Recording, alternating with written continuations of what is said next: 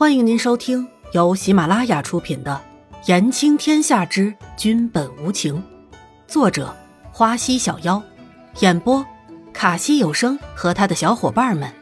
记得订阅、评论哦。第七十九集，往事。这世间有多少人败在了缘分二字上，有多少输在了错过上，所以只能留在怀念上。当年，云仙散人还在年少的时候，偶遇贺兰烟梅。青青河畔，柳如烟，袅袅垂柳，漫天青丝飞如雪，袅袅婷婷。这是云仙对贺兰烟梅，也就是南宫离尘的母后的第一感觉。云仙许诺贺兰烟梅一个未来，一份情。贺兰烟梅答应云仙一个轮回，一颗心。可是，等云仙散人回来之际，贺兰烟梅早已另嫁他人，而且还是一代明君。云仙散人找贺兰烟梅，问他为什么不等自己。贺兰家族不能灭。短短的几个字，拉开了两个人的距离，阻隔了两个人的界限。云仙散人转身就走，留下了哭泣的贺兰烟梅。每一个人。必须为自己的决定负责，对自己负责。云仙散人伤心过度，喝个大醉，无意间遇到了遭劫杀的小南宫离尘和严子修，以及早已没有呼吸的严子修的父亲。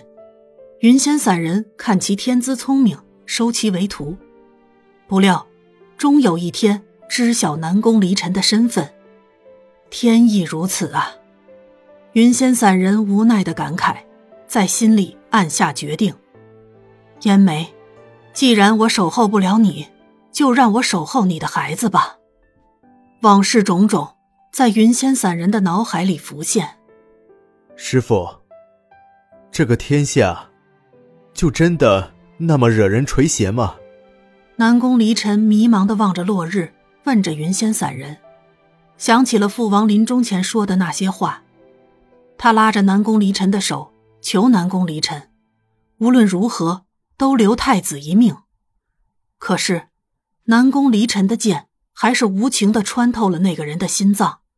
其实南宫离尘也不想的，但这个世上没有两个王的道理，注定只能留下一个。他若不死，便是南宫离尘下黄泉。南宫啊，如果自己不开心。那就不要勉强自己，高处不胜寒，王者多寂寞。云仙散人喝了一口随身酒葫芦里的酒，回答着南宫离尘，但是却没有直接回答南宫离尘的问题。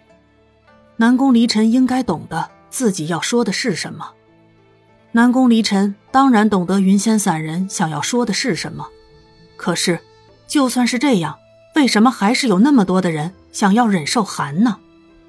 王者难道注定就要孤独一生？